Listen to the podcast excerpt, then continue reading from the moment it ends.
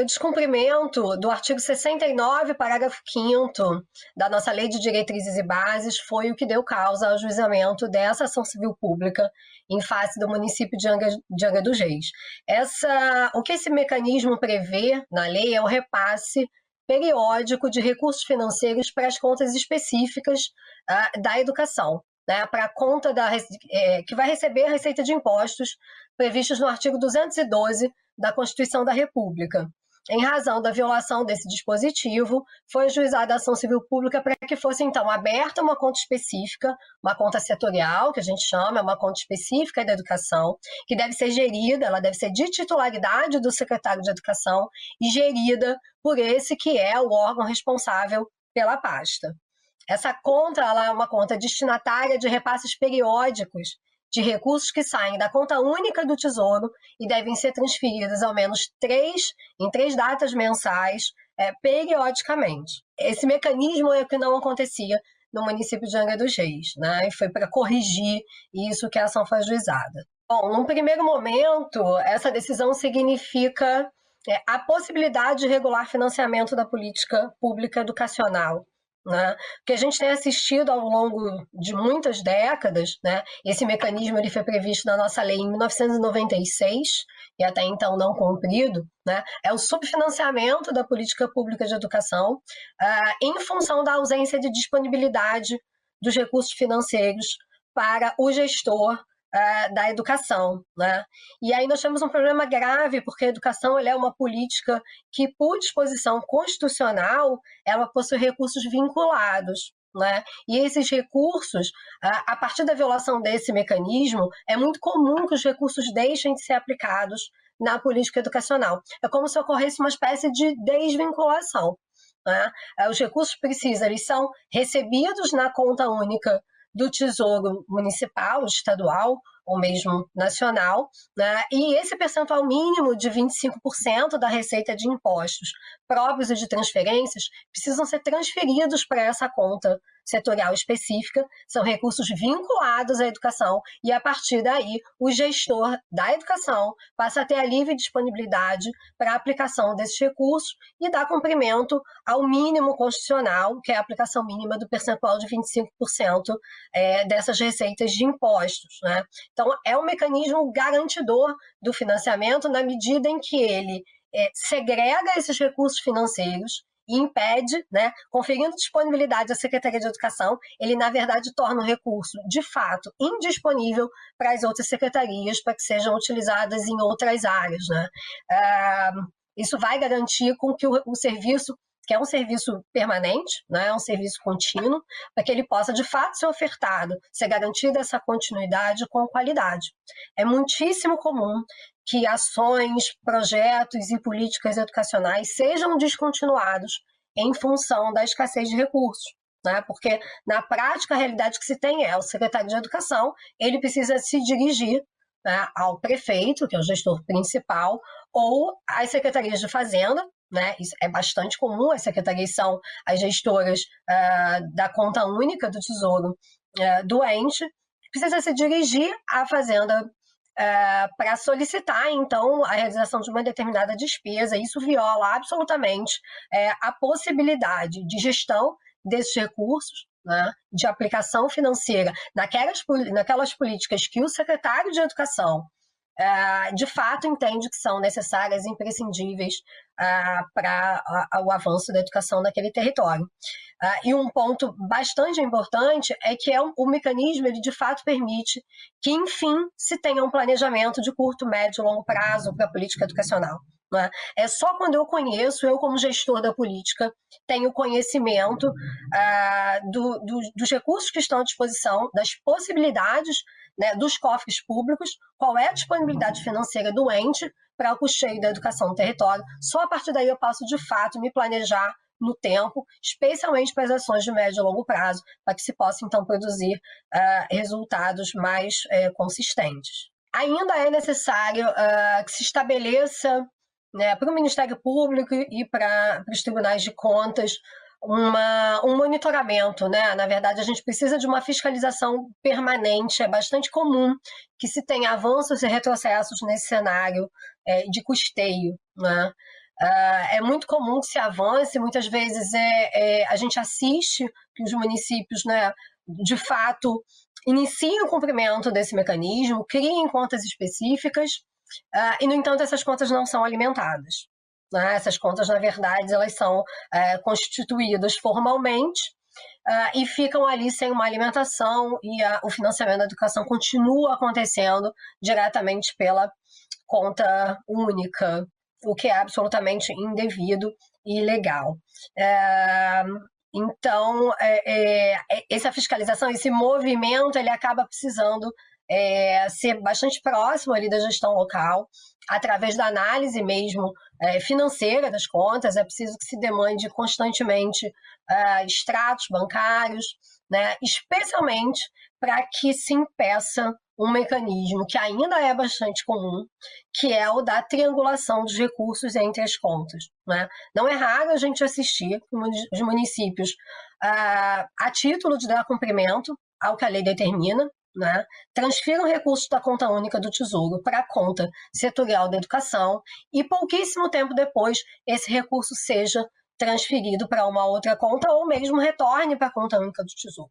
Né? Então, a, a conta, a gente costuma dizer que ela é de depósito e manutenção dos recursos. Daquela conta, os recursos só podem sair para o pagamento de despesas da educação. Eles não podem ser transferidos para outras contas, ainda que sejam contas do mesmo ente público, e não podem ser transferidos para terceiros. Na verdade, são contas para pagamento das despesas. Né? É preciso que se respeite uma ordem, o um procedimento administrativo próprio uh, da administração pública para o pagamento dessas despesas, para que se permita controle, transparência né? e se possa prestar contas uh, de tudo que vem sendo feito no território para essa sociedade em relação à política de educação. O direito penal tributário apresenta as suas peculiaridades. É, segundo a clássica lição do jurista alemão Klaus Tipke, em seu livro sobre a moralidade tributária do Estado e a do contribuinte, este autor inaugura uma dupla função para o chamado direito penal tributário, qual seja, a primeira, a de colaborar, contribuir para a obtenção do pagamento dos tributos junto aos contribuintes na forma da lei, e a segunda função, a função de, a partir dessa comunidade solidária de contribuintes, uma vez que o dever fundamental de pagar tributos se fundamenta é, neste dever de solidariedade, e inclusive não é diferente na ordem jurídico-constitucional brasileira, este autor assevera que também a função do direito penal tributário estabelecer uma certa isonomia, uma certa igualdade na obtenção dos tributos, no recolhimento dos tributos, até para que não haja uma quebra deste acordo é, que fundamenta essa comunidade solidária de contribuintes, contribuintes estes que naturalmente formam grande parte da receita do Estado, receita fundamental para a implementação de políticas públicas. E no caso do direito penal brasileiro, todos sabem que o Ministério Público é o titular da ação penal pública e, assim também, possui o poder-dever de investigar. E no que tange aos crimes tributários, previstos lá no, na Lei 8.137, notadamente nos artigos 1 e 2, o Ministério Público, enquanto titular da ação penal, é, também tem esse poder-dever de investigar. O direito penal tributário brasileiro, sua conformação legal e também à luz do que a jurisprudência das cortes superiores estabelece, é, é também nitidamente um mecanismo de reforço ou de constrangimento para a obtenção do pagamento do tributo e de seus acessórios, naturalmente. É, isso por algumas razões.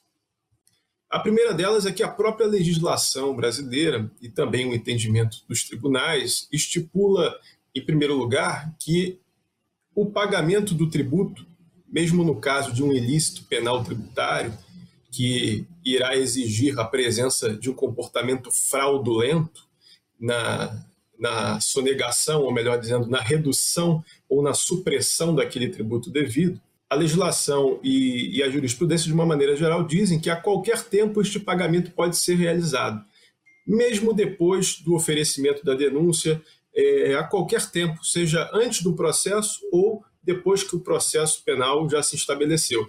E realizando-se esse pagamento, há o que chamamos em direito de extinção de punibilidade, ou seja, efando o pagamento integral do tributo de seus acessórios, aquele sonegador é, extingue a punibilidade no que se refere aos crimes é, tributários. Da mesma maneira, existe a possibilidade de se efetuar o parcelamento integral dos tributos e os acessórios, e esse parcelamento, desde que seja feito antes do recebimento da denúncia, é, suspende a chamada pretensão punitiva estatal, ou seja, suspende a persecução penal. Os órgãos, o órgão de persecução penal, aqui no caso do Ministério Público, não pode seguir na investigação, uma vez que se realiza o parcelamento de um determinado crédito tributário.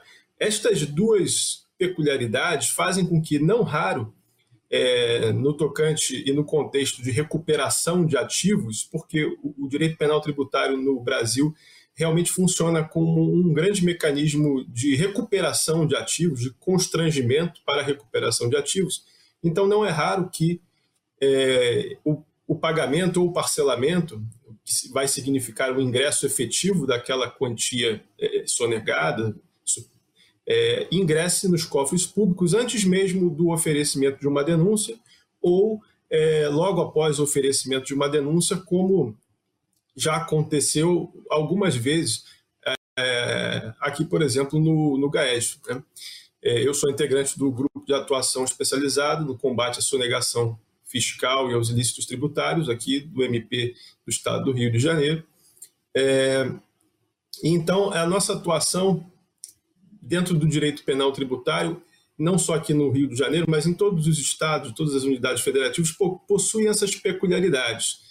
É, isso por quê? Porque também, em terceiro lugar, além do, da, da possibilidade do pagamento integral e do parcelamento, é, a, própria, a própria empresa envolvida em algum ilícito penal tributário, por vezes através de um, de um raciocínio de custo-benefício, ou até para evitar um, algum tipo de estigmatização ou eletérios dentro do mercado, enfim, é, opta por realizar aquele pagamento antes mesmo do oferecimento de uma denúncia ou logo após o oferecimento de uma denúncia, como acontece muitas vezes.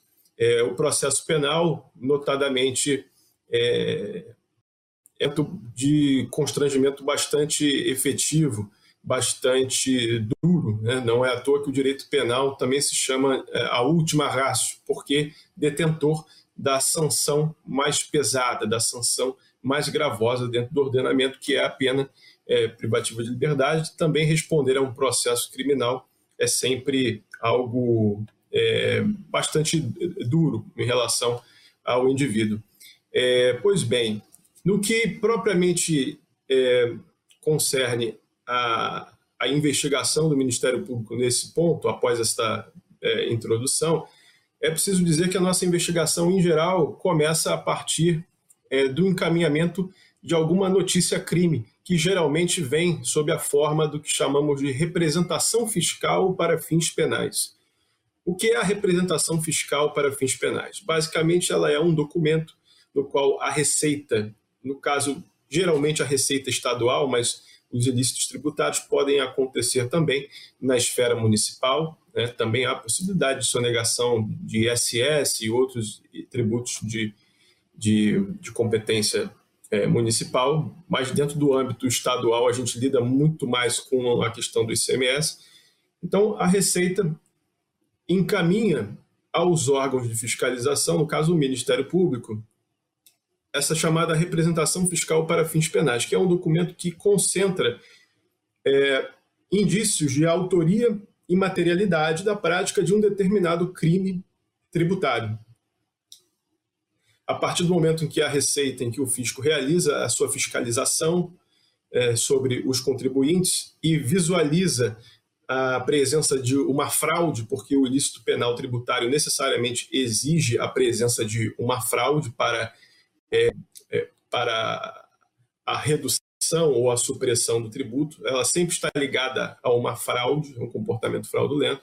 Visualizando isso, a Receita é, confecciona este documento, representação fiscal para fins penais, com as provas, os elementos que a levaram a, a, concluir que, naquele caso, existe um comportamento fraudulento com o, o, o resultado é, de uma supressão é, de, de tributos, e então encaminha ao Ministério Público. É importante notar que esse instrumento, a representação fiscal para fins penais, é, recentemente, é, mais precisamente no ano passado, foi objeto de discussão, bojo da tese, tema 990 de repercussão geral no Supremo Tribunal Federal, em que é, o pretório Excelso concluiu no sentido de que o compartilhamento do, das informações advindas de procedimentos fiscalizatórios da Receita é plenamente possível para com o Ministério Público, desde que é, observadas certas exigências no tocante ao sigilo, mas que este compartilhamento é algo absolutamente lícito e na medida também do desejável para a persecução é, penal de, desses delitos tributários. Então, esta representação fiscal para fins penais é encaminhada ao Ministério Público a partir destes dados. O, o promotor, nós lá no GAEST em particular, após a solicitação de auxílio do promotor, identificamos, confirmamos se de fato há a presença desses indícios, porque o Ministério Público é, o, é quem tem opinião sobre o delito, afinal de contas, né? E a partir daí, caso afirmativo, geralmente se instaura um, um, um PIC, um, um, procedimento de investigação criminal, enfim, e a partir de, desta formalização, várias diligências são levadas a cabo para aprofundar aquele objeto de investigação, não só consultas a fontes abertas, a dados abertos, a dados abertos, é, é, metabuscadores na rede mundial de computadores, por vezes trazem informações bastante relevantes ao caso, é, mas também é, a busca junto, a consulta junto a, banco de dados é, institucionais, é, notadamente aqui poderia, poderíamos citar o banco de dados da Receita Federal Brasileira, né, um banco de dados bastante completo, mas também a busca junto às juntas comerciais, né? Uma, uma, vez que o, o, investigado, no caso do, do, do delito é, tributário, no caso do direito penal tributário, é sempre bom dizer, é sempre o ou um diretor, alguém que se incumba do que chamamos de controle gerencial, de, de da gestão fiscal e que é, tenha capacidade de decisão e de, e de ditar os rumos daquela empresa. A empresa acaba sempre envolvida, é, mas quem responde a responsabilidade penal é o, a pessoa física do, do sócio administrador. É claro que, por vezes, existe a hipótese de autoria, de coautoria, de participação de terceiros, mas, é, fundamentalmente, o sujeito ativo da prática dos delitos tributários são os administradores. Né? Então, consultas é, às juntas comerciais, enfim. É, mas não apenas isso, também a oitiva de testemunhas que, por vezes, estão intrinsecamente ligadas àquele objeto da apuração, como é, funcionários, contadores, enfim, é, uma série de, de pessoas que po possam vir a acrescentar a investigação, além das chamadas medidas cautelares, é, em se fazendo necessário a quebra do sigilo, o afastamento do sigilo, seja ele um sigilo fiscal, financeiro, bancário outros tipos de sigilo, a cautelares de busca e apreensão, por vezes, é, é, em empresas, a fim de, de que se possa coletar documentos ou informações relevantes para o caso que possam nos ajudar a demonstrar se aquela fraude de fato é, se confirma ou não se confirma e em que medida. Enfim, há uma série de, de instrumentos investigatórios que se pode fazer uso dentro da, da, da, da investigação no tocante aos crimes tributários, é, assim como também cautelares constritivas de caráter patrimonial, uma vez que, não raros, certos delitos tributários estão é, a, são praticados em conjunto com outros delitos. os chamados crimes conexos, como, por exemplo, crime de lavagem de capitais, ou, ou mesmo uma organização criminosa, crimes é, de falsidade, enfim, é, uma série de outros delitos que podem vir, em determinados casos, a aparecer junto do delito tributário. Sobretudo e notadamente diante do que a gente chama de fraude fiscal estruturada. A fraude dentro do delito tributário pode ser desde uma fraude um tanto quanto mais simplória, mas ainda assim uma fraude, até fraudes mais sofisticadas que envolvem grupos de empresas, é, organizações, um sem número de pessoas, é, muitas vezes as chamadas pessoas interpostas, também vulgarmente chamadas de laranjas, enfim. É, enfim, a, a, investigação vai acabar direcionando para um determinado rumo ou outro, mas existe um sem número de instrumentos legais aptos a serem utilizados no deslinde dessas questões.